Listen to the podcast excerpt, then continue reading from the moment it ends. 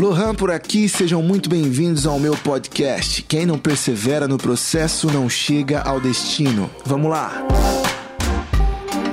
E aí, tudo bem? Seja bem-vindo. Lohan por aqui. Eu quero falar com você hoje sobre não existe promessa sem perseverança.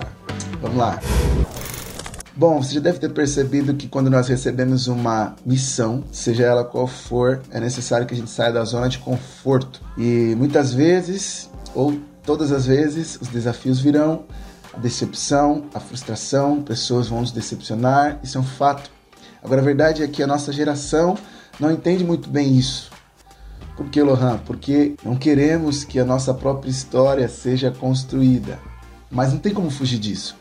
Deus quer e vai construir a sua própria história. Você pode até dizer não, mas se você quiser viver algo grande, deixar um legado, se você quiser fazer a diferença na vida das pessoas, seja em qual área for, você vai precisar construir a sua própria história, enfrentar os seus próprios desafios, porque de verdade o que nos faz crescer são os desafios que a gente enfrenta na vida. E o que faz a gente alcançar os nossos objetivos e aquilo que Deus tem para nós é a nossa perseverança no meio do trajeto. Então eu quero deixar aqui algumas coisas para você. E a primeira é: enfrente uma fase de cada vez. Eu costumo dizer que a nossa vida é semelhante a um jogo de videogame, principalmente aqueles de aventura. A gente tem que passar uma fase de cada vez, né? Agora com essa onda de jogar no celular, conforme a gente vai passando as fases, o nosso boneco do joguinho vai ficando mais forte. Não tem como pular do nível 1 para o nível 50. A gente tem que passar para o nível 2, para o nível 3, para o nível 4, para o nível 5, até chegar no nível 50. É uma fase de cada vez. E muitas vezes na nossa vida a gente quer pular etapas. Muitas vezes na nossa carreira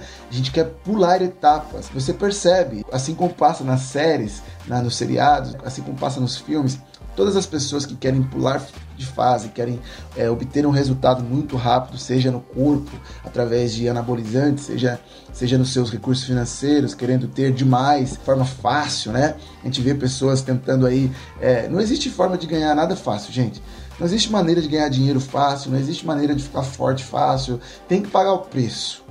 Por isso tem que enfrentar uma fase de cada vez, ok? Então, se você quer alcançar as promessas de Deus para sua vida, entenda algo. Você vai passar por fases, enfrente uma de cada vez. A segunda coisa é, nem sempre a dor do processo é compreendida, porque quando a gente está passando as fases, às vezes a gente passa por algumas decepções que geram dor, dor física, dor sentimental, dor emocional, e isso é muito ruim, não é verdade? Mas faz parte do nosso crescimento.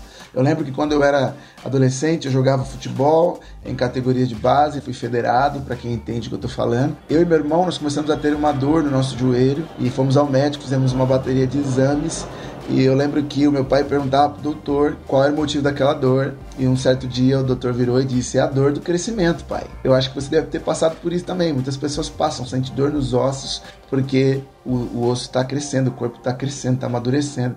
Isso é muito louco. E a gente pode levar para nossa vida em todas as áreas.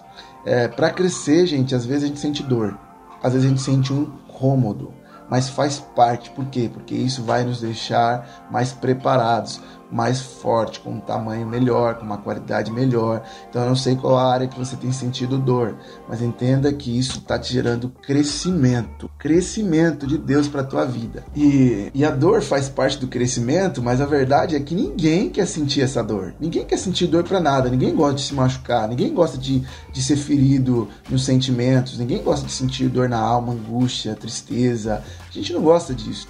Mas a verdade é que a dor ela é como um sinal, ela mostra que existe algo errado com alguma parte do nosso corpo. Então, quando a gente sente dor, nós paramos e falamos: eu preciso corrigir essa área. E quando você corrige, quando você passa o tempo tratando esse lugar da dor, do machucado, obviamente que você fica mais forte. E, consequentemente, é, a chance de você cometer o mesmo erro é muito difícil. A terceira coisa é encontre amigos de verdade. Porque nos momentos difíceis, quando nós temos pessoas que nos amam, que gostam da gente, que não são invejosas, que de verdade querem ajudar a gente, é, nos momentos difíceis, elas vão ser o ombro que a gente precisa. Diversas vezes na Bíblia, o apóstolo Paulo fala sobre presença de Tito e de outros personagens que, ao chegarem, trouxeram alegria ao coração dele. Então, são os nossos amigos, as pessoas que nós amamos, que confiamos, que andamos junto, é que vão nos fortalecer. Por isso que a Bíblia diz que é bom que a gente anda em dois. Porque quando um fica fraco, o outro o anima. Jesus disse isso. O casamento é fantástico por isso. Quando eu estou triste, a minha, minha esposa, ela me alegra, ela me ajuda, ela ora por mim. Quando ela está triste, desanimada, eu, eu a ajudo, eu oro por ela, eu cuido dela e assim vai. Nós vamos nos fortalecendo juntos. E para finalizar, mantenha os olhos em Deus, porque de fato, se Deus te chamou, Ele garante a vitória né? E ele está com você, ele vê a sua dor, ele se preocupa com a sua dor, ele vai te ajudar nesses momentos difíceis.